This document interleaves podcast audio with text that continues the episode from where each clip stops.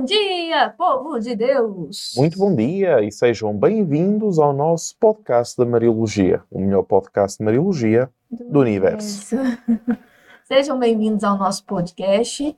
Hoje nós temos uma alegria, uma alegria, oh meu Deus do céu, cuida do nosso país, mas hoje nós temos um dia muito especial aqui na Locus, porque hoje é Happy Birthday to Yeah. Gente, vocês tinham que estar tudo aqui para vibrar. É, porque hoje é aniversário do nosso professor, Daniel. Quer falar um pouco para nós como é ficar mais velho? É ter mais responsabilidade, É, é, é estar mais próximo da eternidade. né? Ter- Nossa Senhora. Pés voltados para a cova. Um português, quando fala de aniversário, é assim. A gente aqui no Brasil é festa, né? Uhum. Para eles não é um dia mais próximo da eternidade. Exatamente. Deus é. O meu lugar é o céu, lá que eu quero morar. Mas antes disso, a gente tem uns, uns projetos aqui nessa É, terra. antes disso, vamos fazer com que esta vida tenha sentido, que isto não somos como as vacas. E amanhecemos ainda mais animados para fazer Mariologia. né? Exatamente, nós estamos a ver como a formação é a base que nos permite separar a verdade da mentira, deixarmos de ser ovelhas manipuladas, passarmos a ter uma consciência de quem somos, do que fazemos, de onde viemos e para onde vamos, sem termos um GPS da nossa imensa herança católica, da qual não temos nada a nos envergonhar, antes pelo contrário, demos novos mundos ao mundo e continuamos a dar, mas por forças inauditas tem sido sepultada a população, não só brasileira, mas também a nível mundial, tem, eh, como dizer, tem confundido eh, educação formal, escolar, através dos diplomas, com a educação, eh, com a formação de uma consciência crítica que seja capaz de dizer à sociedade aquilo que as coisas são e não são. E isso leva-me a uma história muito interessante. Estávamos em 2015, penso eu, na Itália, e de repente um pároco do Irão, ou Irão ou Iraque, eh, fez uma conferência, fez uma conferência na qual ele fez esta afirmação. Vocês sabem quantas eh, espiritualidades diferentes existem no Iraque, ou Irão ou Iraque? E alguém disse: bem, deve existir os muçulmanos e pouco mais. Não, 120. Vocês sabem porque é que os católicos são os únicos perseguidos e eu mesmo já fui torturado quatro vezes? Porque somos os únicos que é capaz de dizer ao governo: isto é errado. Por mais propaganda que tu faças, isto é errado. Continua sendo. Então, vocês começam a entender que a consciência crítica católica a nível global existe. E existe por causa da sua tradição que superou guerras, impérios, ideologias há dois milénios. Quando nós perdemos essa consciência, nós nos tornamos em marionetes. E é por isso também que existem locos mariológicos para recuperar toda esta grande herança cultural de consciência também social que vai muito mais além do que bandeiras. E eu quero dizer uma coisa para vocês. Que vocês podem marcar o dia de hoje, 31 de outubro de 2022. Exatamente. 31 de outubro de 2022. Podem marcar essa data. Porque nós não desanimamos, mas pelo contrário, amanhecemos ainda mais animados pelo Espírito Santo a responder com qualidade né, e Exatamente. com dogmática E com dogmática. ao apelo e às necessidades do nosso mundo, que seja a nível de língua portuguesa e onde é que Deus ainda vai nos levar e nos próximos anos e décadas e séculos através do sim da Locus Mariológicos e você E está incluído aqui, né, no sim da Locus, onde é que a Mariologia chegará e é através da Mariologia que nós sabemos que é através de uma verdadeira teologia, Isso. de uma verdadeira formação, Por- o mundo poderá ainda se Exatamente. salvar. Porque lembrem-se sempre que o realismo cristão que faz com que o cristianismo não seja uma religião, mas uma pessoa, é o facto de Jesus ser verdadeiro Deus e verdadeiro homem. Sem o sim de Maria, sem o testemunho de Maria antes do mistério pascal e no mistério pascal e no mistério de Pentecostes, sem esta mul mulher da memória que foi capaz de responder às perguntas, não existiria o realismo cristão. Não é opção ideológica, não é espiritualização da realidade. É um facto que é anunciado ao longo dos séculos de que Jesus Cristo, sendo verdadeiro Deus, verdadeiro homem, filho de Maria, verdadeiramente ressuscitou dos mortos. E então a nossa fé não é vã. Antes, pelo contrário, somos filhos da esperança de um Deus maior.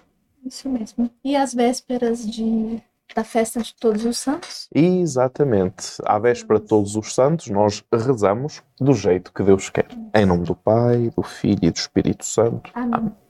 Ave Maria, cheia de graça, o Senhor é convosco. Bendita sois vós entre as mulheres. Bendito é o fruto do vosso ventre, Jesus. Santa Maria, Mãe de Deus, rogai por nós, pecadores, agora e na hora da nossa morte. Amém. Amém. Trono de sabedoria, Rogai por nós. em nome do Pai, do Filho e do Espírito Santo. Amém. E se você também quer fazer parte desse movimento, é, não é um movimento eclesial, é mais o que é um movimento, né, também da igreja, inspirado pelo Espírito Santo, Exatamente. que é a Locus Mariológicos, e você que já faz parte, né, dessa família Locus, você que quer também fazer parte desse movimento de nova cultura, desse tempo também de uma nova evangelização, uma nova e antiga, né, É, e misturar Sempre o antiga, o sempre antigo. nova. Isso, sempre nova e sempre antiga, sempre antiga e sempre nova. nova. É. Se você também quer fazer parte desse movimento, levante sua mão aí nos comentários. E mais do que levantar sua mão e te colocar a mãozinha posta, nós vamos de fato assumir a nossa vocação mariológica. Sim, até porque eu tenho reparado na internet, como existem comentários, que existe, está-se a instaurar muito este estilo de qualquer coisa que se publica sobre qualquer coisa é uma procissão de mãozinhas postas. Eh, Mas a pergunta que nós fazemos, ou que nós nos fazemos é se as mãos postas, o emoji não é, das mãos postas, corresponde de facto a construção de uma consciência cristã ou ficamos naquela de é coisa de Deus, é coisa boa, eu coloco umas mãos postas que de alguma forma nos irá dar de alguma forma um qualquer coisa. Estão a entender o que eu quero dizer? Um, qualquer coisa, uma benevolência ou, ou coisa parecida. E isto a mim assusta-me porque o, o grau de inconsciência é de veras elevado. E na Europa isto já existiu perante os regimes totalitários. A história é toda a mesma. Um, gra um grau, é um, um grau de inconsciência crítica em relação à sociedade até chegar ao ponto que não distingue a direita da esquerda. A mão direita da mão esquerda não se distingue. Nós já vimos isto aqui a acontecer, mas Vamos começar? vamos. Porque nós falamos durante a semana passada ah, sobre Leonardo da Vinci. Exatamente. A Anunciação, uma obra-prima. O grande Leonardo.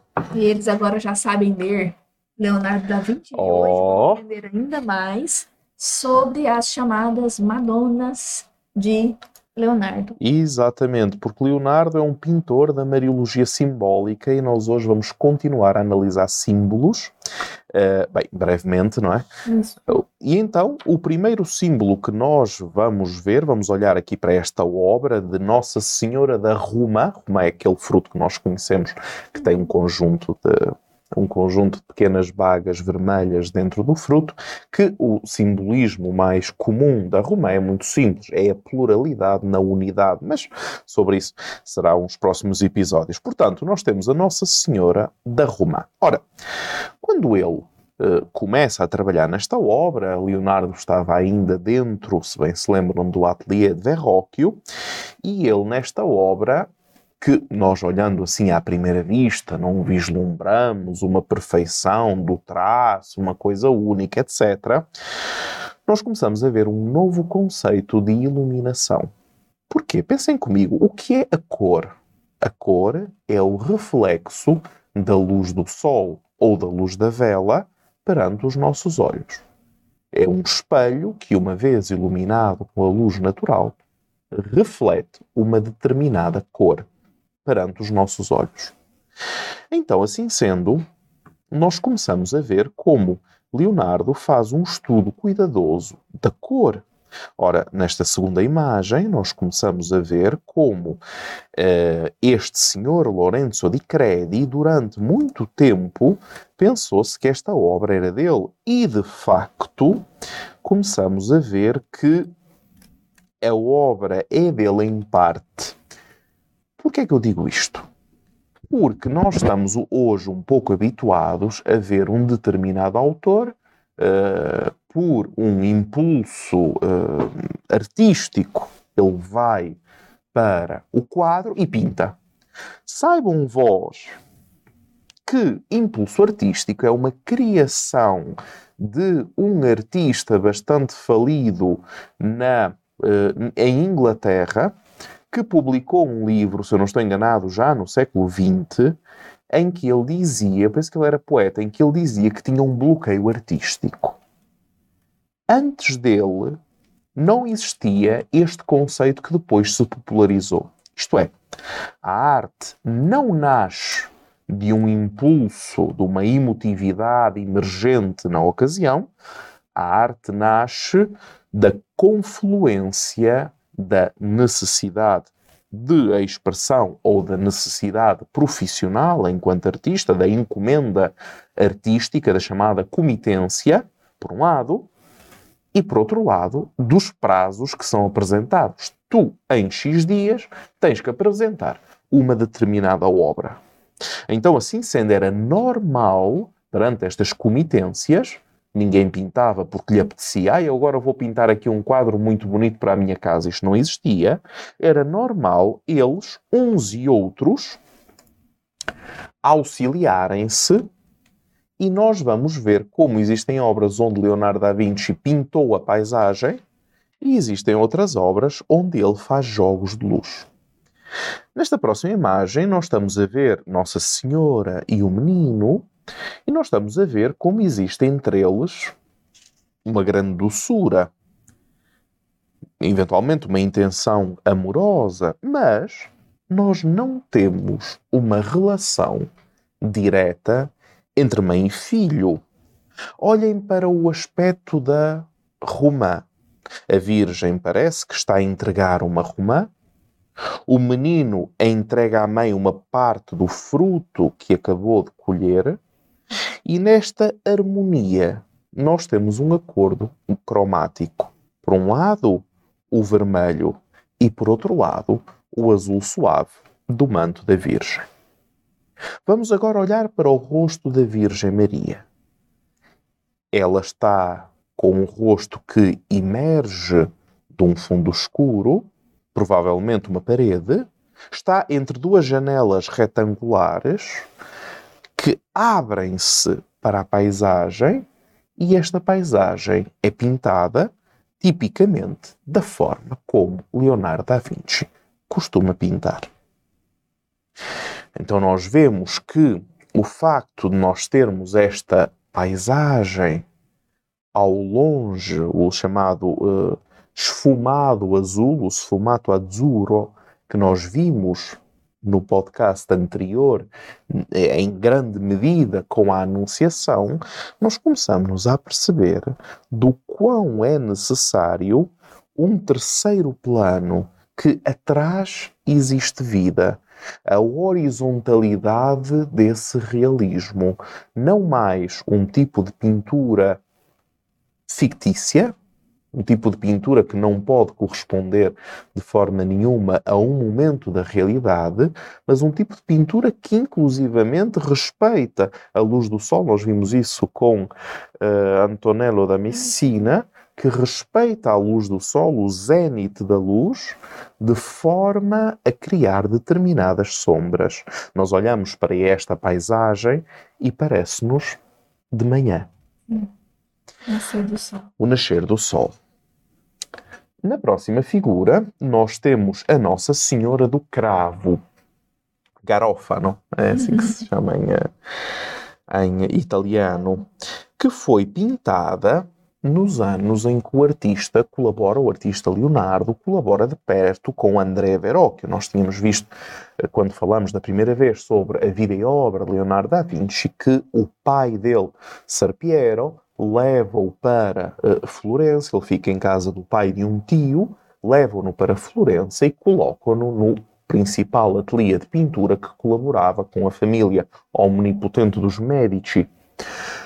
Lourenço il Magnífico e outras personagens, uhum. Fernando, etc. Era uma família de uma omnipotência eh, económica, mecenas de arte, como ninguém, equivalente àquilo depois que a Igreja fez ao longo dos séculos e também nesta altura. Muitos autores famosos, é, grandes obras deles, sempre citam a família Medici. Medici né? Sim. Inclusivamente, se eu não estou enganado, a família Medici chegou a ter algum papa porque o papado na época era muito escolhido em função das famílias potentes. Porquê? Claro que, ah, isto é corrupção. É preciso entender. O Papa é monarca de um conjunto de Estados pontifícios. Uhum. As casas das principais monarquias olham para o papado como uma potência monárquica porque tem um território e ainda hoje em dia o sistema de governo do papado é uma monarquia absoluta. Sim. Se vocês pegarem uma pessoa para analisar o tipo de governo dentro da Igreja Católica, é uma monarquia absoluta, ou seja, a última palavra é sempre o Papa. O Papa não tem que responder perante nenhum tipo de parlamento, de assembleia. Ora, a aristocracia da época era assim que funcionava. Então, a aristocracia tendencialmente influenciava nas escolhas de forma a manter também uma hegemonia, uma paz social. Vocês imaginem agora uma determinada uh, aristocracia rebelde que consegue eleger um Papa, o que é que isso significaria na Europa a nível de guerras civis? Vimos isso quando o papado foi para Avião. Sim. Nada de bom pode provir daí. Então, na Nossa Senhora do Cravo, nós vemos uh, uma luz, novamente a questão da luz, que penetra através de duas janelas gradeadas ao fundo. Já mais delicadas, né? Mais delicadas, exatamente. E vemos mesmo uma constituição de imagem muito mais delicada. Eu não. É, vamos, vamos dizer assim. Se na anterior talvez tenhamos apenas um a obra experimental, uhum. no sentido de dizer estamos na galeria, agora vou-vos ensinar a pintar desta forma, Sim. nós aqui vemos algo muito mais desenvolvido. Até, claro. Até nos rostos mesmo, Sim, né? nos particulares. Nos sim. particulares deles. Quanto mais tempo tu tens, mais tu desenvolves né, uhum. né, determinada. Então, nós aqui começamos a ver como temos estas duas grandes janelas gradeadas ao fundo que envolvem a Virgem e o menino num abraço cromático. O que é o abraço cromático? É quando as cores se fundem umas nas outras de forma harmoniosa. O espaço arquitetónico é muito bem orquestrado. Estas janelas que mostram paisagens com montanhas, com três níveis de profundidade, vejam só, escalados ao longe, vocês começam a ver aí, uh, portanto, o particular das paisagens que estão atrás, uh, estes níveis de profundidade ao longe, estas, estas montanhas dispostas de uma forma em que parece uma fotografia idílica da realidade. E então aqui nós temos um uso muito habilidoso da, de uma chamada perspectiva aérea. Vejam como aquelas cores, aquela luz entra dentro do espaço, não é qualquer coisa que está lá.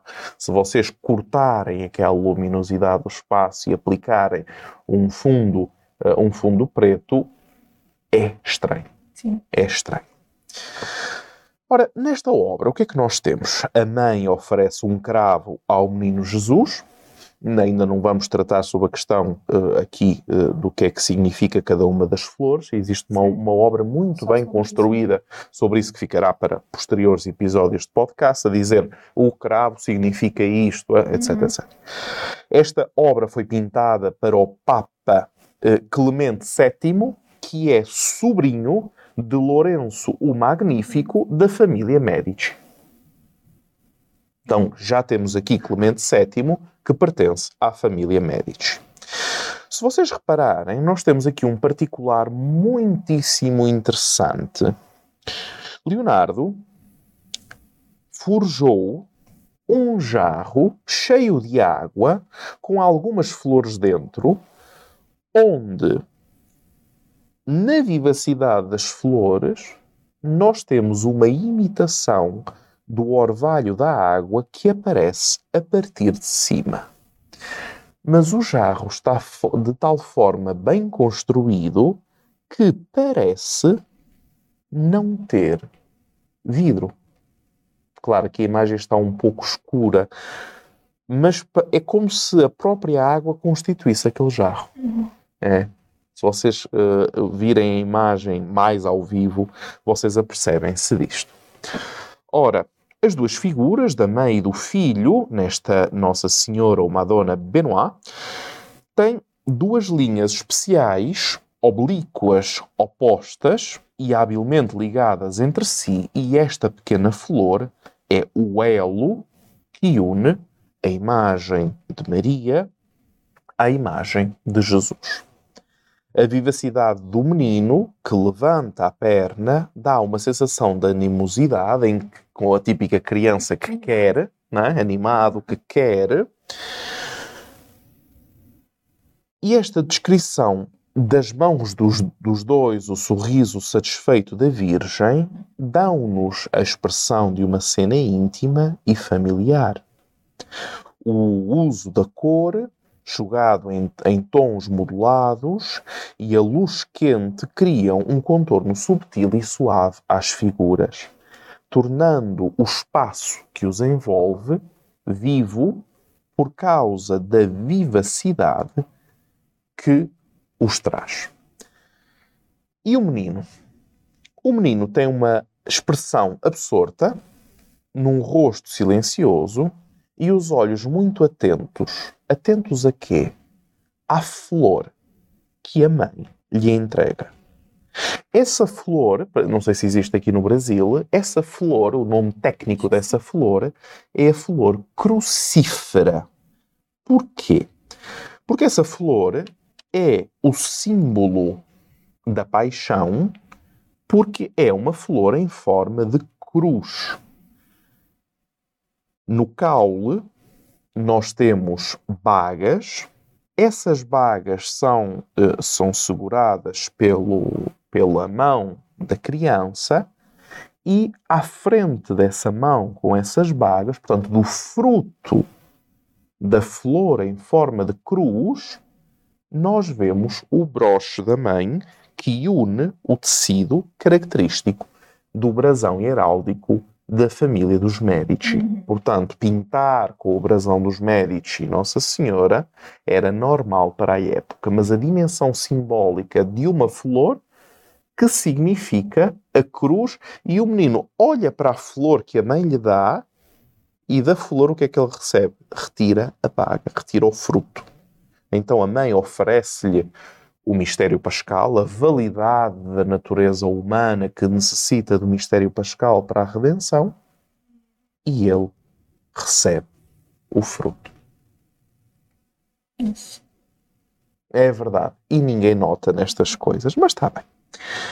Depois. Jesus da. Uhum. Falar um pouquinho da estética. Sim, sim. O Jesus da menino de Leonardo é sempre rolicinho, né?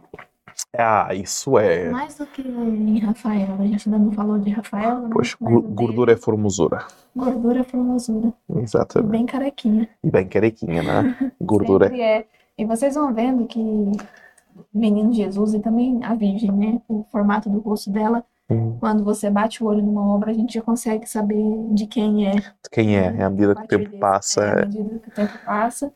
É, é, como, por exemplo, essa Nossa Senhora, ela é bem característica de Leonardo. Leonardo e o Menino Jesus também. E o Menino Jesus também. Até porque são dois rostos muito difíceis de representar, dado que já foram representados. Então não é a pessoa, ou sei lá, a Catarina de Medici que pede um autorretrato, um retrato, não é? A pessoa chega lá, é um rosto único, etc. Existe uma necessidade de um rosto contínuo, nós vemos isso de forma majestosa na obra do Peter Paul Rubens. Também. é? nessa obra. É, é, impressionante como passa toda a obra dele, mas também Bogorro. Mesmo traço. Mesmo traço. Já sabe olhar e sabe que é. é a cara da Virgem Maria, é, não é? Mas as últimas obras do Rafael também, uhum. tem um traço parecido. Uma fisionomia já muito própria, não é? E nós também vamos ver uma fisionomia de um autor contemporâneo, eles conheceram-se contemporâneo de Bogorro, na nova coleção chamada Ingres, a Virgem da Adoração, que é um monumento mariológico. Virgem da Adoção, desculpa. Adoção a Virgem da Adoção, que é um monumento mariológico, mas isso ficará para a nossa live da apresentação das obras, arcedeiloja.com, vocês clicam, vão lá e inscrevem-se e quem se inscrever tem direito a 15% de desconto nas novas obras. Muito bem. Continuando, agora nós vamos ver duas obras. Uma foi pintada, a outra foi desenhada. Ao vermos essas duas obras, a vulgarmente conhecida por Nossa Senhora do Gato, porque a criança está a segurar um gato, e a outra, que é Nossa Senhora do Cravo, nós começamos a ver como existem pontos de comparação entre uma e outra imagem que não nos deixa uh, indiferentes. Reparem como existe esta necessidade de arquear aquilo que está atrás.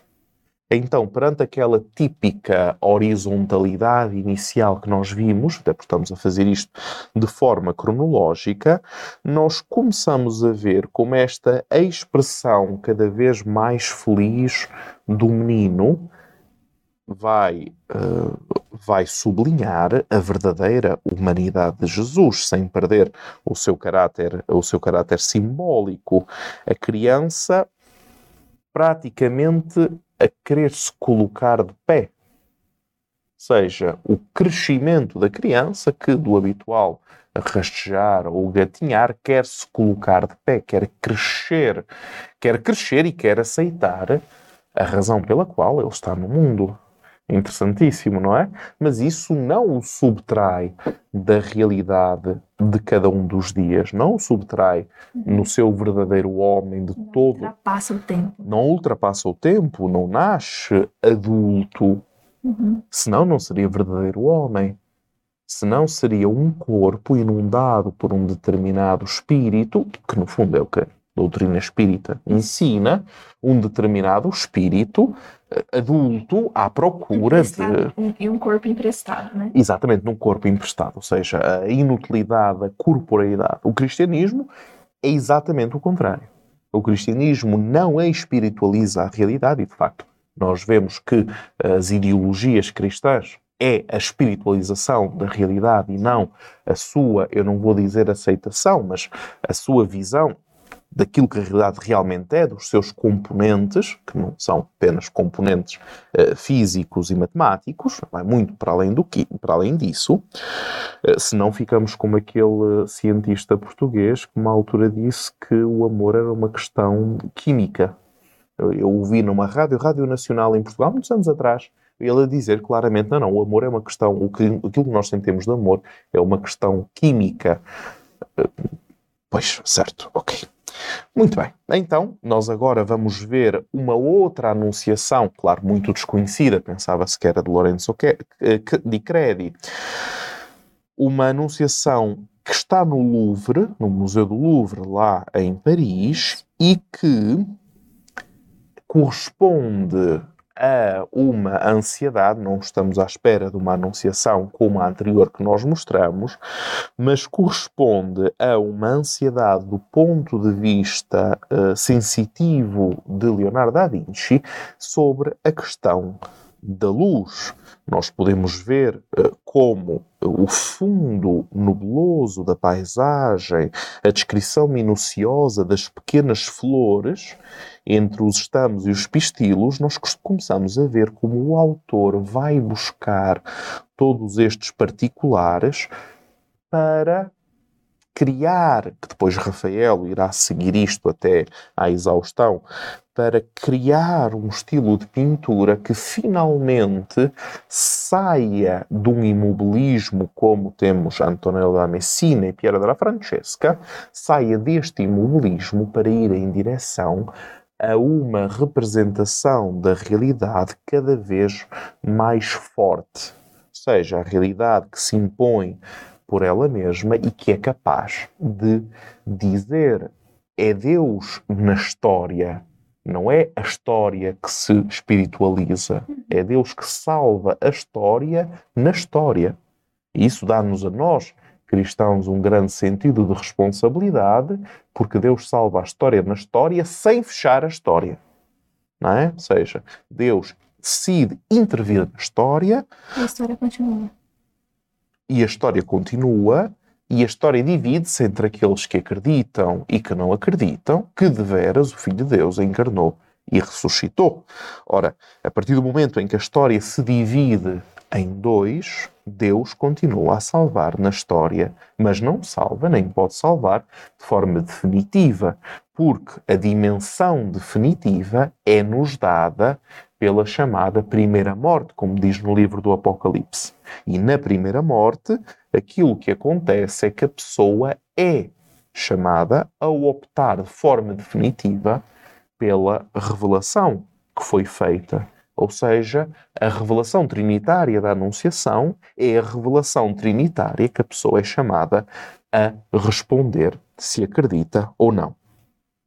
No facto de não acreditar, existe uma segunda morte, porque em Deus tudo subsiste, mas o único obstáculo à ação de Deus é a liberdade humana. Um amor que surpassa a liberdade humana não é amor.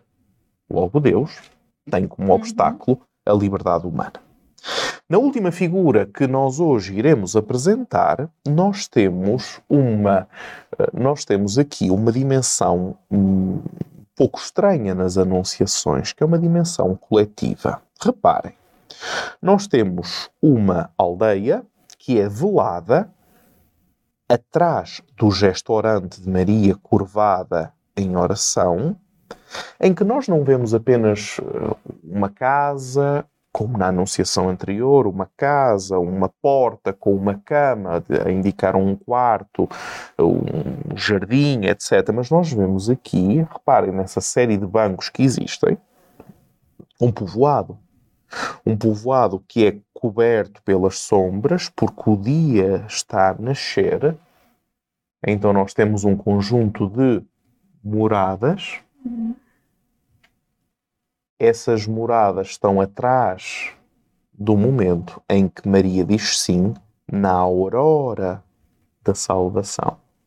O dia nasce, o tal sol de justiça está a nascer, o mensageiro anuncia a Maria, Maria, curvada em oração, diz sim e abre as portas para que toda essa nova geração possa ter a morada de Deus dentro de si também seja iluminado pelo, por esse sol de justiça. Exatamente, mas antes do sol vem sempre a aurora. a aurora. Então a anunciação que acontece não ao meio-dia, segundo a tradição franciscana, uhum. mas a anunciação em Da Vinci que acontece na aurora. Na aurora. da manhã. É, ou a hora que for. A hora que for. É a hora que for, não é? Lindo. E graças ao bom Deus, bem-vindos ao Leonardo da Vinci e ainda não terminamos. É, não terminamos. Temos muito Leonardo da Vinci para apresentar para vocês. Mas antes eu quero, é, algumas pessoas no WhatsApp perguntaram, né, o que dar de presente para o professor Daniel? E se você quer dar um presente para esse professor, eu vou deixar ele pedir o presente para vocês. Exatamente, o melhor presente que no, vocês nos podem dar ou me podem dar, podem dar este ano. Exatamente, eu digo nos porque é, é porque é para a coletividade. Hum. É continuar a ajudar o centro de refugiados em Ternópil, na Ucrânia. Eu uh, ontem, anteontem, aliás, eu falava com o padre Volodymyr sobre a situação a situação atual e, de facto, eh, eles, a comunicação social, como sempre, tem que arranjar eh, novos, eh, novas escamotagens para produzir audiência, como nós vimos ontem na televisão, que uma atriz famosa qualquer tinha um determinado problema nos ovários, então isso foi notícia de rodapé no Jornal Nacional.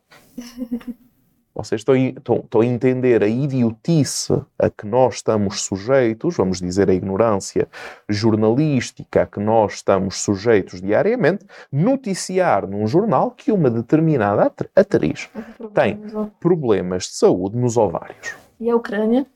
E a Ucrânia, onde continuam a morrer pessoas diariamente, desapareceu. Mas desapareceu para quem não tem consciência da realidade.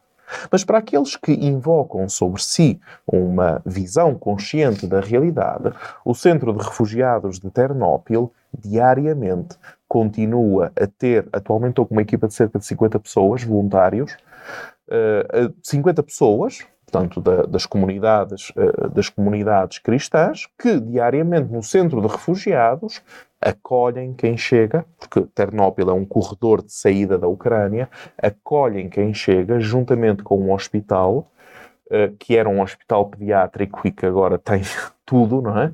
Uh, com soldados feridos, pessoas que vêm do oeste para o oeste e que chegam lá com a roupa que têm no corpo e esfomeados. E as intenções de missa que nós estamos a enviar para lá correspondem cada mês. Eu depois irei publicar tudo quanto já enviamos, mas correspondem sensivelmente a um ordenado por mês. Vocês imaginem o que é receber uh, eh, 1.200 reais num local onde é.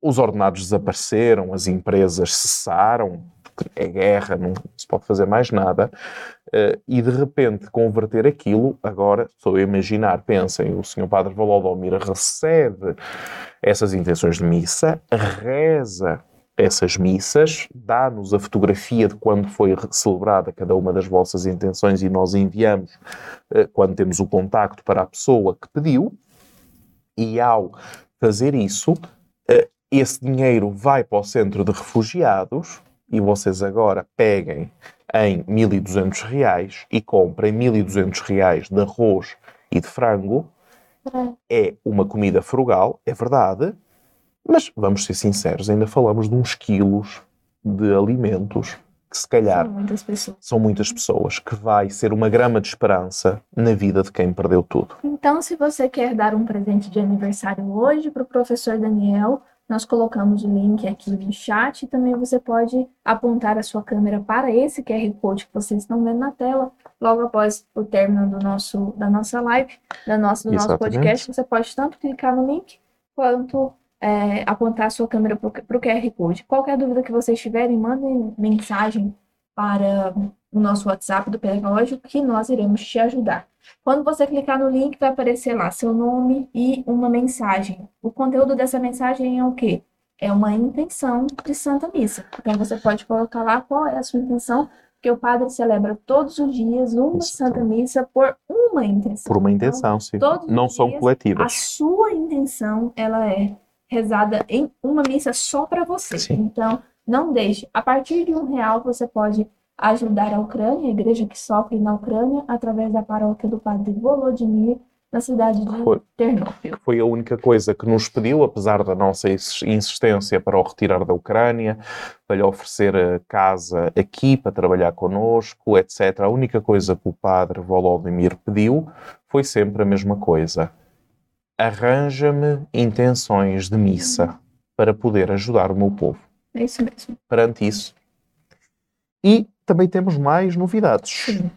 São? Vocês já foram a arcedeiloja.com inscrever-se para a live, a live da apresentação das novas obras. Porque nessa sexta-feira, às 20 horas, eu quero fazer um pedido aqui para vocês. Estamos ao vivo com 17 pessoas e logo mais, mais pessoas irão assistir essa live. Eu quero fazer um pedido para você. Você vai se inscrever na nossa apresentação para essa sexta-feira, às 4 às 20 horas, dia 4 às 20 horas. E você vai convidar mais duas pessoas que você sabe que vai gostar de aprender sobre as obras de arte e ainda pode adquirir. É, Tem que ter mais alto aqui, senão levantar, né? O valor dessa, dessa das, das obras vendidas né, nessa próxima live de vendas nessa sexta-feira será revertido para alguns projetos aqui dentro da Locus Mariológicos que logo mais nós iremos apresentar para vocês. É, além do mais, que vocês ainda receberão uma obra de arte da nova coleção que nós já podemos dizer que está cada uma mais maravilhosa do que a outra. Outra. Então, se você tem uma parede aí na sua casa que caiba uma obra de arte como essa, se prepare para o dia 4 de novembro, onde nós vamos apresentar as nossas novas obras. E não deixe de convidar mais duas pessoas. Do norte, nordeste ao sul do Brasil, todos vocês podem convidar pelo menos mais duas pessoas para participar conosco nessa live de apresentação e de vendas. E para quem não conhece, nós temos a primeira edição da primeira revista mariológica em língua portuguesa, a que é Caritomene. Ora, para quem ainda deseja adquirir, até porque temos umas poucas, não é? Para aí 10, 10 exemplares, depois só, só irá ficar disponível no formato digital. Uh, quem quiser adquirir, vocês podem entrar em contato connosco. Esta é uma obra que saiu ao mesmo tempo de outra obra que a professora Carol juntos, né? vos está a mostrar, que é Demonologia, Mariologia e eh, Angiologia em relação à sua componente bíblica, que é o primeiro volume de quatro obras que iremos fazer, que, e nós descobrimos isso e temos dito isso às pessoas, se vocês pedirem a Kekaritomené e o livro de Demonologia juntos, vocês poupam imenso dinheiro no frete. Isso. E se você ainda. Nós já estamos entrando em novembro, né? Daqui a pouco é Natal. E ah, os exemplares que nós temos aqui são só esses mesmos, não tem mais nenhum, nem aqui, nem em Roma. Então, você pode pedir para dar de presente de Natal esses dois exemplares, vai dentro de uma caixinha bem bonitinha. Todo mundo que Exatamente. já recebeu já percebeu, tudo bem embalado, bem bonito. Para você, Capa dura. você pode capa dura e você ainda pode dar de presente para tantas pessoas, como por exemplo, para o seu pároco. Se você tem desejo que mais pessoas conheçam a Mariologia, talvez essa, essa é uma forma de que o seu pároco, por exemplo, possa conhecer profundamente não só logos mariológicos, mas a Mariologia. E lembrem-se que uma mensagem do WhatsApp pode ser ignorada, um telefonema pode ser esquecido, mas ninguém deita fora livros. Portanto, um livro na estante, mesmo que esteja ali parado, mais tarde ou mais cedo, a pessoa vai pegar, vai abrir, vai ler e aí vai alterar a sua vida. A revista nós temos mais ou menos uns 10 exemplares, que eu já vi a Dina pedindo três, né? Aham. E o livro de demonologia a gente ainda tem uns 50, então ainda dá para vocês adquirirem para o Natal.